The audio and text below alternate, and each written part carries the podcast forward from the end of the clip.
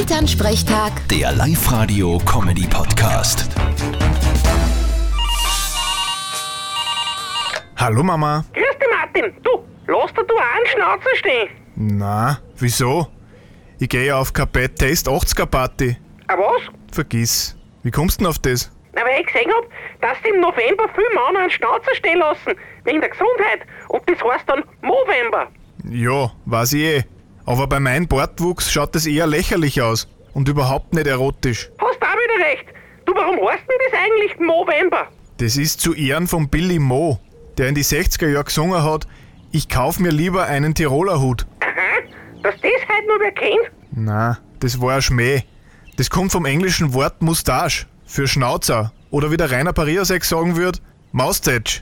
Vierte Mama. Aha, bitte, Martin. Elternsprechtag. Der Live-Radio-Comedy-Podcast.